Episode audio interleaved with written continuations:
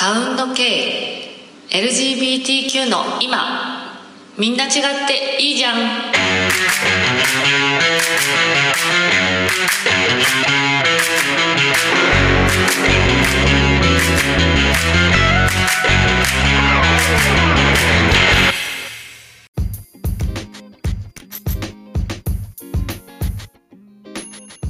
皆さんこんにちは。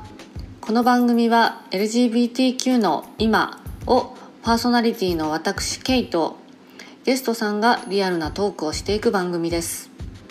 仕事や趣味などの普段の生活のお話から今感じてることや思いまた自分の人生をより楽しく幸せに生きるための生活や遊びの工夫自分の癒し方人間関係で大事にしていることなどフィーリングと行き当たりばったりでお話をしていきます。えさて巷でよく聞かれている LGBTQ というワードですが番組のサブタイトルにもなっているので知らない方のために説明をします。L はレズビアン G はゲイ B はバイセクシャル T はトランスジェンダーの頭の文字を取っている総称です。そして Q はクエスチョニングクイアの頭文字になります。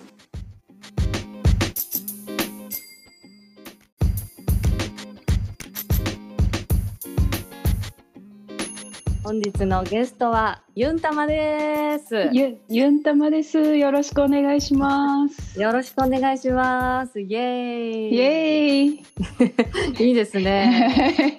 緊張してますよ。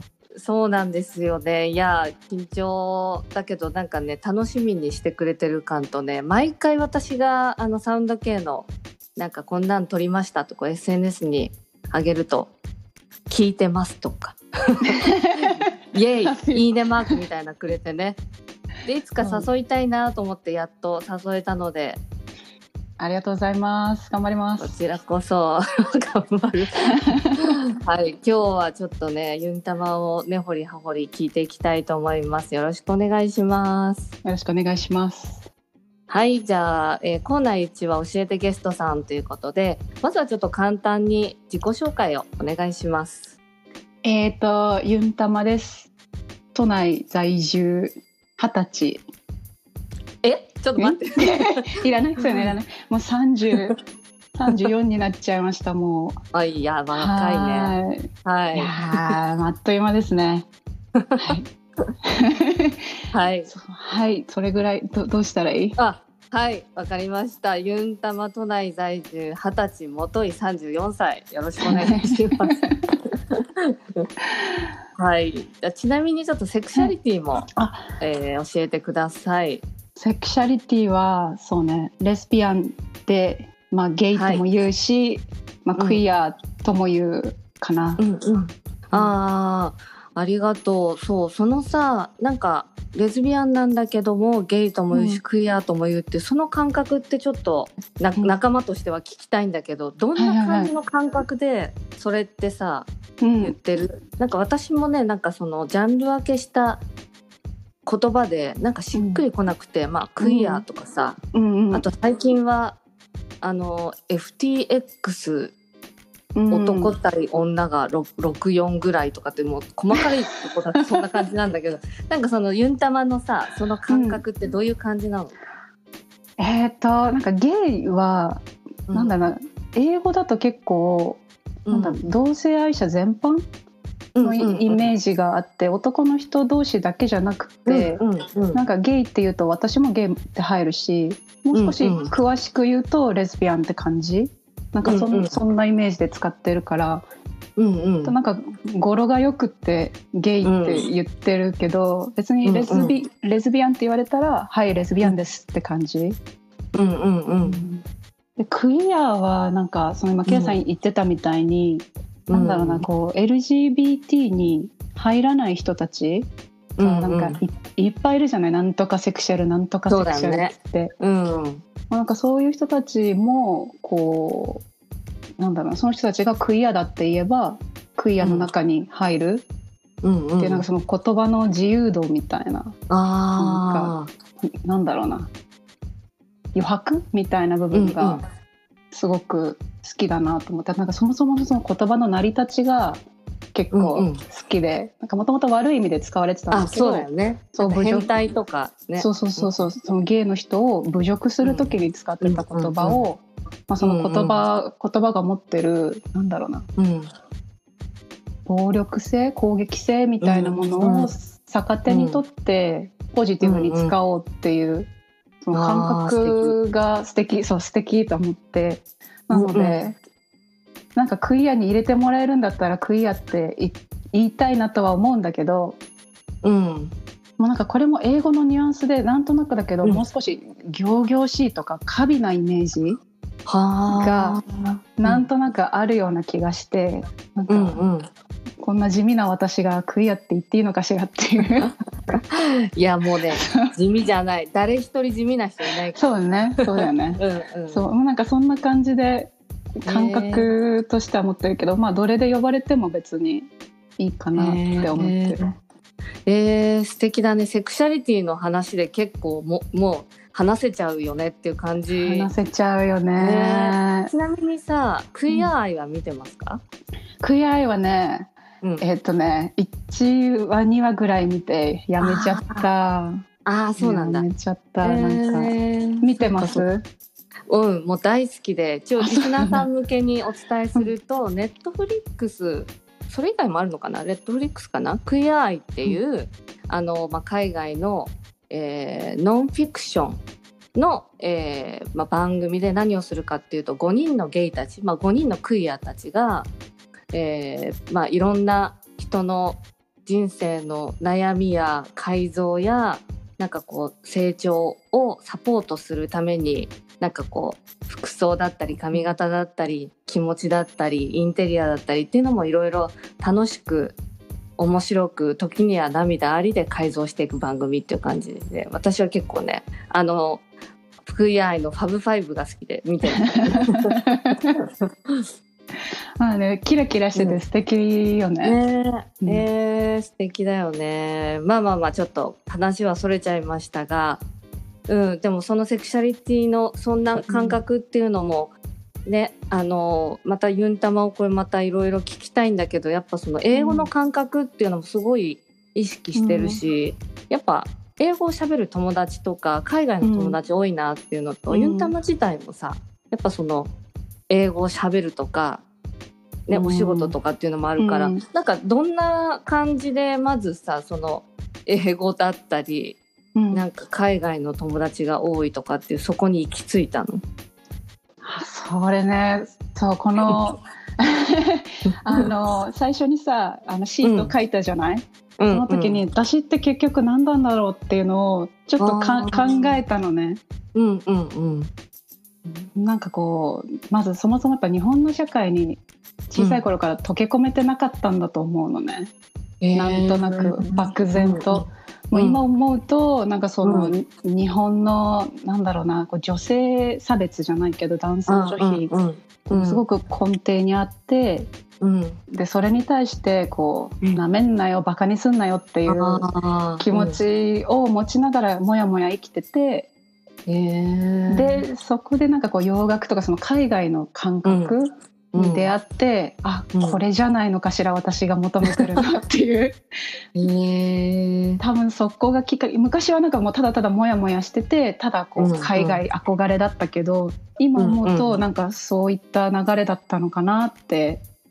あうん、え具体的にモヤモヤとかさ、うん、なんかこんななんか嫌な思いしたとか逆にこんなのが表現できなかったってさ、うん、な何歳ぐらいの時にどんなことをきっかけとかなんか思い出ある？ね。なんかなんだろうそもそもなんかこう日本にあるなんか女は無知とか、うん、女にはできないっていうふうにしておくことで、なんかこう社会が、でプライドを保ってるなんかこう、まあまあ、ミソジニストだったりとか、なんかそういった人が、まあ、結構周りにもあの男性でミソジニストが多くて、でまあ、祖父母の代とかももうなんだろうな。奥さんは、まあ、おばあちゃんたちは、まあ、旦那さんについてかなきゃいけない。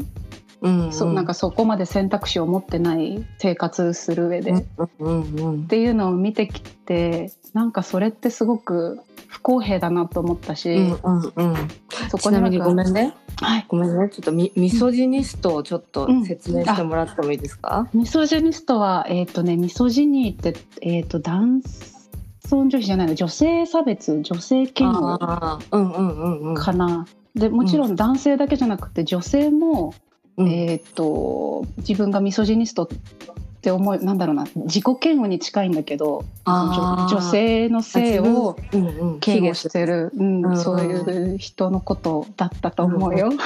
ありがとうごいざいます。はいすいません。話の腰を折ってしまいましたが、はい、うん。それでお願いします。そうねそのなんかミソジニの風潮に対してこうモヤモヤしてて、うんうん。でまあそこから、まあ、特に欧米の女性たちってうん、自分の意見を言うし、まあ、うん。なんだろうなインディペンデントな感じうん。もあるし、なんかそういったところに憧れてたんだろうねきっと。うんうんうん。で例えば歌詞だったりその、うん。海外ドラマでのその生き様だったりみたいなものにうんうんうん。こうだんだんこう傾倒してってそこからまあ それを理解するには英語ができなきゃいけないああ、から。今思えばね昔はただただのかっこいい素敵っていうだけでしたけど、うんうんうんうん。うんそんな感じですかね。ねええちなみにその歌詞っていうのはやっぱその音楽とか、まあ、映画とかもたくさんあったと思うんだけど、どの歌詞を訳したいとかさ、なんか衝撃受けた曲とかなんかある、曲自身はないけどもう、当時私、えー、と高校生中学校か高校ぐらいでもう「 Destiny's Child」とか、うん、 P!nk とかもうなんかうんうん。強い女性みたいなのがあアメリカでも出てきててうんなんかこう、うんあのポップアイコンではなくってその生き様として私たちはこうなのよっていうのを言い言い始め言い始めたかどうかわかんないけど、まあ、そういうの言ってる人がこう売れてて、うんうん。そうそんな感じですかね。なんか特定の曲とかはうんうんうん。ないかな。うん。えー、かっこいいね。でそれでうん。あの刺激されて英語って言って英語をガーって勉強し始めた感じなの、いやそれがねもううん。本当、あの勉強自体はそんなに得意じゃなかったから英語の授業とかも全然劣等生だった。もう未だに文法とかよく分かんなくて本当感覚やってしまってるのも結構ある。危なっかしいよね。いやいやいやうん。なのにねちょっと噂によるとというか前に喋ったことあるけど今は英語を使った外資の仕事でっていうなったりさ、そうね。そんな英語を得得するのになんかこれは頑張ったというかこれ夢中になった。だから英語できたっていうなんかある？過去の経験。あれですか？L の世界ですかね？L の世 あ界。やりましたね。はいもういろいろ学びましたよね。うん英語だけじゃなくね。いろんなね 人な生経ね。験。そう。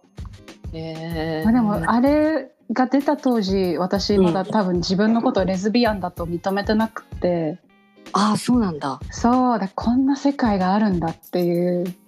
もしかしたらなんかこう、きっかけかもしれない。あこんなこといいんだみたいな。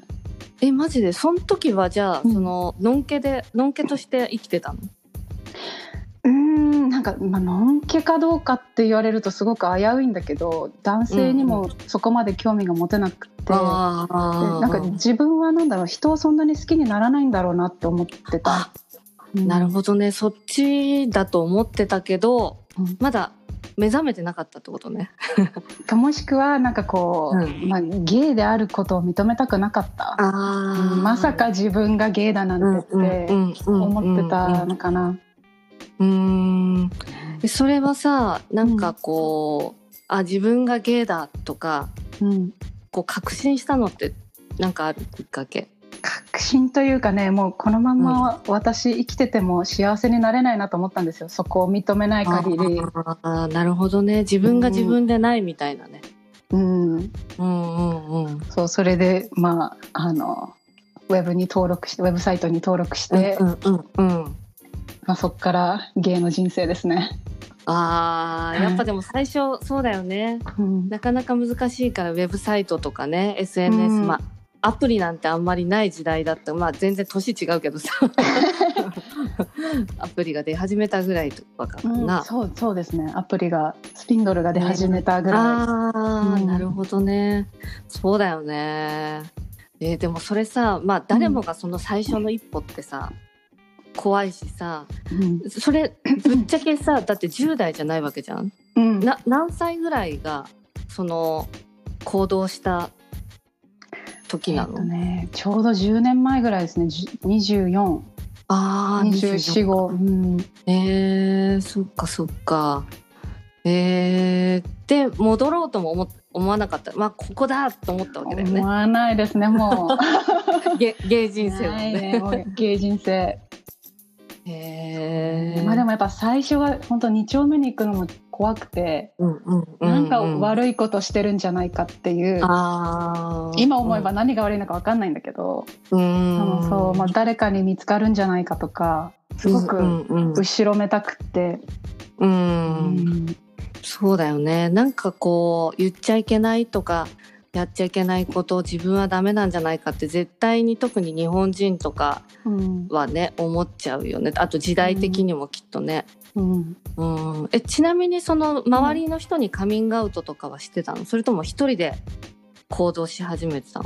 一人でだね。あでもね専門学校の時の友達が一人ゲイだったんですよ、男の子が。えー、で、その人にはあの聞いたんだけどまた、うん、あの男の方のゲイと、まあ、レズビアンの世界って全然違うじゃない、うんうんうん、違うね。出会い方とか行くお店も違うし、うんうんうん。まあ、だから最初にポンとこうあのバーに連れてってもらってもうそっからあの頑張ってって感じだったの。もうね、うん、怖いけど行くしかないよねって感じ。そう。そう。そう。へえ、そっかそっか。えー、ちなみに今はパートナーは、今シングルですよ。結構もう。長いことシングルだし、この先多分このねコロナが明けない限りちょっと新しい人とも出会えないんじゃないかなと思って。ああなかなかね。えー、そっかそ。えちなみにじゃあ今までなんか付き合った方で、うん。うん、私の聞く限りあのフランス人がいたりとか、うんうん、そう海外の、ね、人と付き合ったっていうのも聞いたことあるんで、うん、なんかそのなんて言うんだろうやっぱ日本人と付き合うのと海外の人と付き合うのとあと日本語なのか英語なのかフランス語なのかってどういう感じで付き合ってたりしてたの？その人はもう英語がペラペラだったから、うんうん。まあ、私が英語を頑張って英語で喋ってるかな、フランスの人はね。わあ、ね、じゃあお互い母国語じゃないのに共通の英語で、うん、そう。もうコミュニケーションできたわけだ。まああの特に喧嘩とかになっちゃうと言いたいことはやっぱり全部、ね、全部は言えないし言ったところでなんか感覚が違うとも伝わんないし、うん、あーそっか。もうそうね。それはでも多分日本人相手でもああまあそうだよね、うん、言葉通じても通じないよね。人によっては。ああそっかそっか、うん、えー、あってことはさ、うん、言語はそんなに関係ないっていう感じ？ユンタマにとってうんそうですね。そうですね。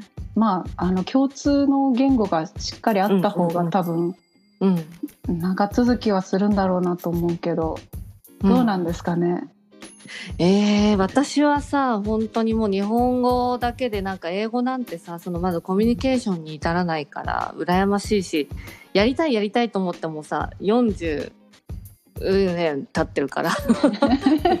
英検とか取っててもさ全然やっぱ喋れないよね。なんか何だったんだろう勉強ってって感じ。うん、うん、えー、でもさそのなんて言うんだろう。英語を共通言語として付き合った人とか、日本語で共通言語でとかで、うん、なんかユンタマのなんか思ったことある。今次はこんな人と付き合いたいとかさほら一応ほらね誰がどこでつながってるか分かんない。け どこんなこんなのがいあの良かったしこんな人がいいなみたいなのってあるの？特にあの人種とか言語とかでは、あんまり差はないかなと思う。日本日本人でもいろんな日本人いますしね。ね。外国人でもいろん。な外国の人がいるから、本当そうだね。一人一人違うしねそうね。なんだろう、うん。最近でもちょっと迷子ですね。どんな人がいいのって。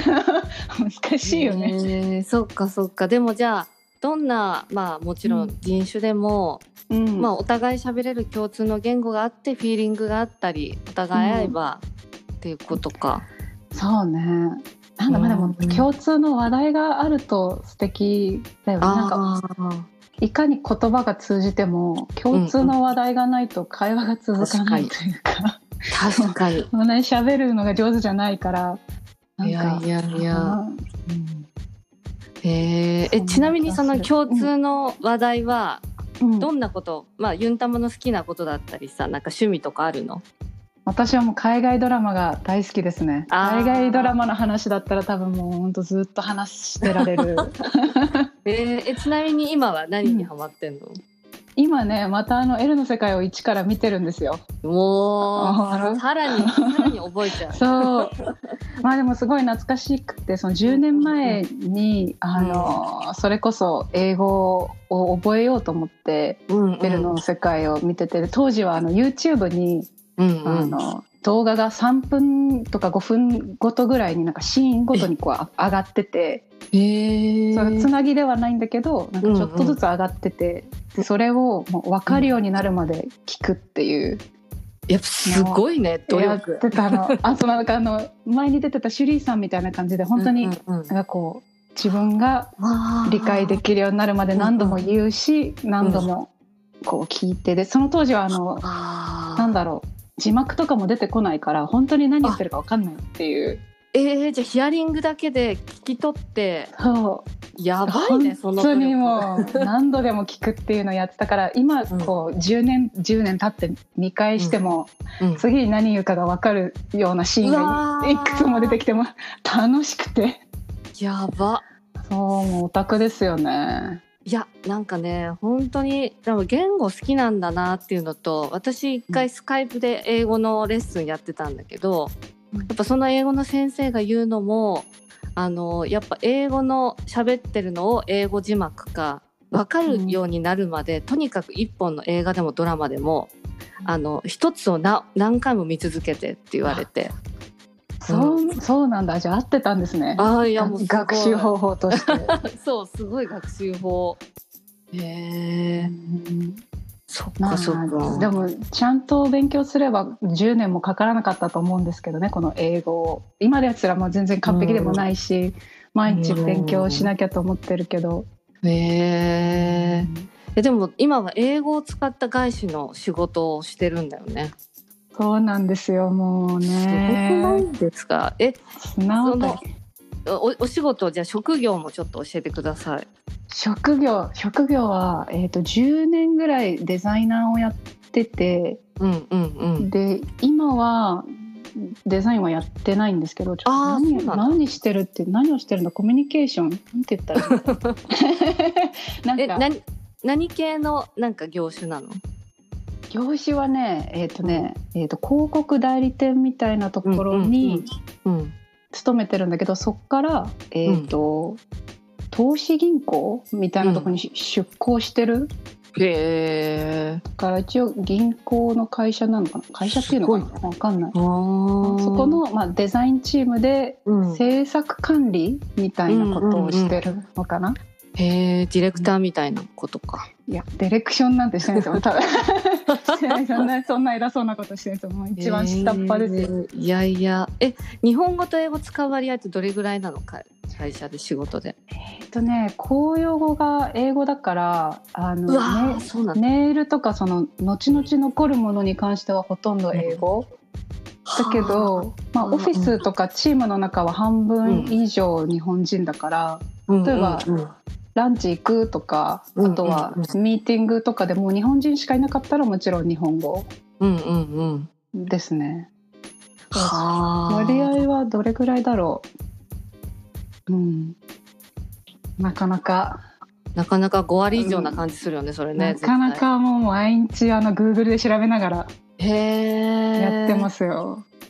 すすごいね。えなんかその先のさ野望あるの、うん、なんかキャリアとか。ないんだよねもうそれも最近あの迷子なんですよ。どうしようかなと思って。10年ぐらい前に思い描いてたなんかこう英語で仕事をしようっていう漠然としたものが今、かな叶いつつあるので、まあ、全然完璧にはこなせてないからあの、ね、勉強していかなきゃなと思うんだけど、うんうんうん、うんなんかすごくぼんやりとした夢を描いてしまってたのでその、学生の頃に。なんか次にねまあ、できればなんかこうコミュニティこの LGBT のコミュニティに何かこう貢献できる何かがあればなって最近思い始めたけどへ何ができますかね私っていういやいやいやいやむしろ私の場合はさポッドキャストとかやると思ってなくて全然。ねこれ素敵な計画だよね、うん、いやいやなんかありがとう。でもそんなかんなんか貢献とかさなんかこう、うん、LGBT のためにとかっていうよりなんか身近な人だったり自分のこの表現の場だったりなんかその延長だったんだよね。遊び遊びって別になんかその変な遊びっていうわけじゃなくてなんかねなんかそこで、ね、変な遊びっておかしいけどなんかさただ単にチャラチャラ遊ぼうとか、うん、ここでおさお金を稼ごうとかっていうよりなんかこんなんをやってみた覚悟まあ本名言えないし、うん、あのだけどやっぱ周りの友達でいろんな素敵な人がいたりいろんな人生があったりさ、うん、してるのもやっぱ全部クローズでクローゼットであのやっぱり隠して生きてる人もいれば、うん、カミングアウトしてる人もいるけどなんかこんな素敵な人たちいるんだったらそういう、ね、人生をいろいろ伝えることで誰かの、ね、力になったりとか勇気になったりなるのかな面白そうだなちょっとねなんか自分でやってみたいしみたいな延長だったからなんかまずはねこうユンタモも出てくれたので。いやねなんかきっとこれがね第一歩だよね、うん、なんかね。第一歩ですかね。確かになんかこんなことしたことないですね。うん。え、うん、ちなみに会社ではカミングアウトしてるの、してないです。してないです。もうそんな話題にもなかなかもうそうなんだ。そうね。前の会社とか結構今はもうあの外資系なんであんまりプライベートのこともそこまで突っ込んでこない、あ逆にそこは守られてるんだね。うん、だし、うん、結構ダイバーシティについてすごくサポートしてる感は出てるんだけど、まあ言う必要もないかなとは。そうかそうか。思ってて、まあ、前の会社とかだと平気でなんで結婚しないの？いい人いないの？みたいなことを結構言われてあ面倒くさいなと思って。わ、うん、かる。私もそれがね結構ねきつくてね。うん、うん、なんかうん、なんでそれが当たり前だと思ってるんだろうってやっぱこっちからしたらさ、うん、向こうは知らないから悪気ないんだろうけど、うん、うん、なんかそういうちょっと葛藤もあるあったっていうのもあるかなこういうやり始めたのも。うん、うん。ね。っぱりプロトタイプの幸せみたいなのがね、ありますよね。そうだよね。えー、えもう今時間とお金があるとしたら、うん、ね、さっきなんかこのコミュニティに LGBT のコミュニティに何かできたらって言ったけど、うん、何でもできるとしたら何やりたいの？何でもしていいの？お金使い放題ってこと、うん、お金ともう時間があるとしたら。あそしたらもう海外旅行したいですね。もう海 海外回りたい。いろんなところ行ってみたい。えー、うん。人の人の貢献全然してないあ人の貢献じゃないじゃん。まず出会うっていう。まず遊びに行くみたいな。いやでもそうだよね。うん、まずさなんかダイバーシティとかさ LGBT って言っても、やっぱ日本だけっていうよりさやっぱいろんな人と出会って視野を広げたいよね。うんね日本はなかなかダイバーシティを感じづらいですよねみんななんか同じ人種だし、うんねうん、同じなんだ歴史的背景を持ってて、うん、同じ宗教観を持ってて、それで突然ダイバーシティって言われてもねなんかまあそうだよね。ね何を認めたらいいんですかって多分思うんだろうなと思って、なかなかハードルの高いそうだよね。ことになっちゃってますよね、うん、この国は。うん。なんかこう同調民族だし、うん、やっぱもともとね村とか集団とかさ、うん、そこから外れると村八部って言葉があったように、うん、やっぱり異質をさ嫌うじゃない、でもさ、ねえ。ユンタマはやっぱその外国人の友達多い気がするんだけどさ、うん。その友達とどういう会話したりとかなんかそのどういう人がいたりするの？どういう人？いろんな人がいるよ。本当、え。ーえなんか例うん。えば留学生とか仕事で来てるとか永住権持ってるとかなんかあ永住権持ってる人はいるのかな？みんな多分ビザ更新してると思うなああ仕事で来てるんだ。永住権永住権ってどうやって手に入るんですか？そう。ちょっとね私もそれ勉強不足で分かんないんだけど結婚あでも結婚すればいいのか。でもそれって男女の場合だもんね。うん。うーん。そそっかそっか。じゃあ日本に興味があったりとか仕事で来てる LGBT の友達がいるんだ。そうですね、まあ、基本的には LGBT だけど LGBT に入らないようなお友達うん。もたまうに、ーん。へえ。うんでなんかこういう会話になったりする日本だったりダイバーシティだったり文化の話とか。もちろんすするし結構みんなあのなんだろうな気にせず言ってくるのでこの間あの、うんうんうん。まあ、あのアメリカで結構大きな運動があったじゃない？ブラック・ライブスマターって言って。うんうん。でその時に、まあ、じゃあ日本ってどうなの？みたいな話になった時に、うんまあ、日本人もあのレイシスト？あの差別する、うん特に海外の人に対してうん。海外っていうこうなんだ外国人っていう見た目だけであの、まあ、区別ならいいんだけど差別してくる、うんうんうん。すごくバカにしてくるみたいな。でそれを、うん。それが、まあ、なんか存在してないぐらいなんて言ったらいいんだろう差別してる感覚すらない。ああそうだね。そうだカジュアルにカジュアルなレイシストだって言われて確かにそうですねと思って。もう言葉返せないねそれ。返せないよね。本当そうだなと思って、ううん。ん、結構あのやっぱりねみんな日本が好きで来てるのに日本人にが、あの外国人に対してうん。何かこう、まあ、特別な目で見てくるうんうん。っていうのがやっぱり、うん、たまに聞くしやっぱそれ聞くと申し訳なく思う。いやわかるわかる。すごいちょっと恥ずかしいよね。なんかこう、ね。自分はしてないけどうん。やっぱそれが日本人のイメージだったりさなんかせっかく好きで来てくれて友達になったりしてもさ、うんなんかごめんって思うよね。ごめんって思うね本当ね。なんかうんそれが改善されるようなあのなんだろう国政でもないしそうだね。うんなんかどんどん外国の人たちが日本から出てってしまうんじゃないだろうかっていう、うんうん。そうなるとどんどんまたダイバーシティっていううん。観点からね遠くなっていくじゃない、うん。なんかこの国は大丈夫なのかしらって、うん。そういうの見てて思いますね。へえやっぱでもそこら辺じゃない？なんかユンタマは唯一。うん。ねなんか外国人の友達も多いし英語好きで。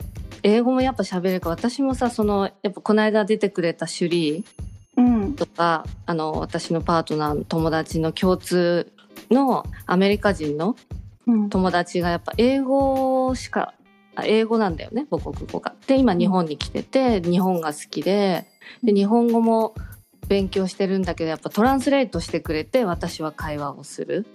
うん。うん、だけどやっぱり、うん、そういうふうな白人逆に白人なのにやっぱすごく孤独とか、うん、もちろんアジア人この間のインド人の種類もそうだけどやっぱその差別というか見えないうん。だから結局その外国人同士でまた遊んじゃうと、うん。日本なのそうにねなんだよね。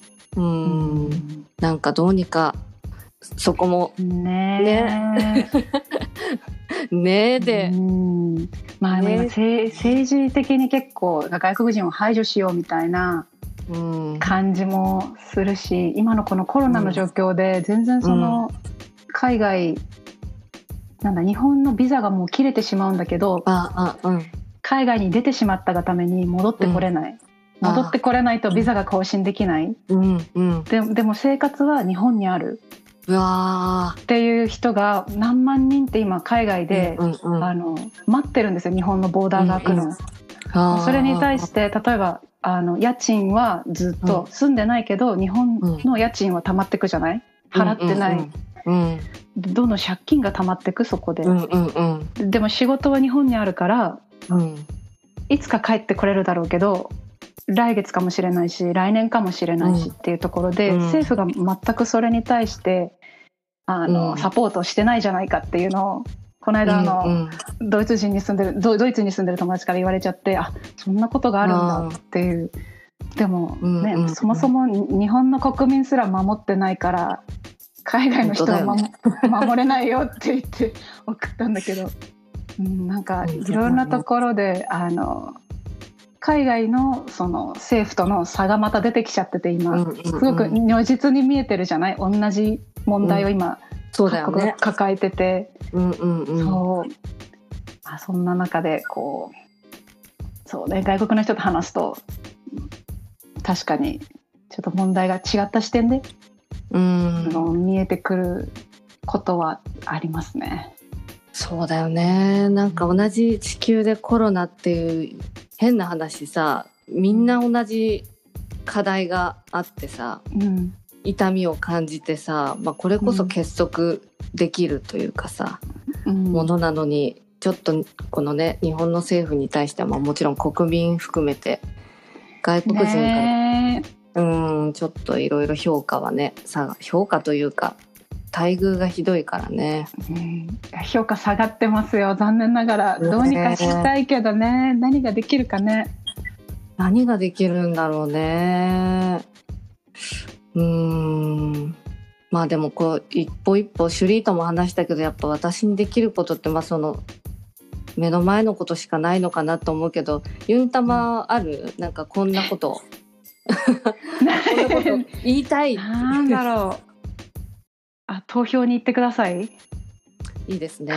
うん、投票に行くのは大事。もううん。興味があるよっていう意思表示をうん。まずするのが大事だなともどこに入れてもいいからとりあえず 投票には行ってくれって。うん。思ってます。そうだよね。うん、逆に LGBTQ じゃない人たちがもし聞いてくれてるとしたら、うん。なんかある？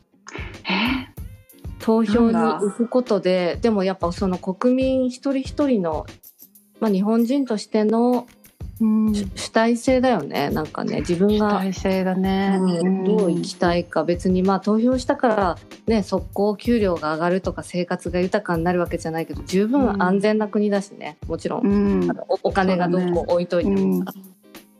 うん。そうね、まあ、関心を持つっていうのが一番うん。今大事なんだろうなと思う。うん。うん。まあいろんなことに対してなんか政治だけじゃなくて、うんそのうん。LGBT もそうだしうん。なんか自分の生活に関わらないけどうん。なんかいろんなものに興味を持ってなんか興味を持てばなんか差別とかそういったところからちょっと抜け出せるんじゃないかなってうんうんうんうん。思う、まあ、自分自身に対してもそうしあった方がいいんじゃないのってうんうんうん。思うなかなそうだよね。かねやっぱり差別とか自分の中でももやっとあったりしない？こあるあるある。う今私差別してるかもしれないっていう。いや全然あるよね、なんか申し訳ないぐらいこんなさ偉そうに言ってるけど。ね。そうなんだよね。もう本当ね。それはあるからそうだよね。自分自身に対しても他人っていうものに対してもうちょっと寛容にというかね、うん。うん、まあ違って当たり前だし 隣,、ね、隣の人はいつか出会う人かもしれない人がね。ねえそう、うん。みんな違っていいじゃんっていいじゃんやつですよね。あらうまくうまくまとめてきましたありがとうございます。トルコール。ありがとうございます。じゃあちょっとはい。いい感じでまとめてくれたんで一旦コーナー1はこれで次に行きますか。はい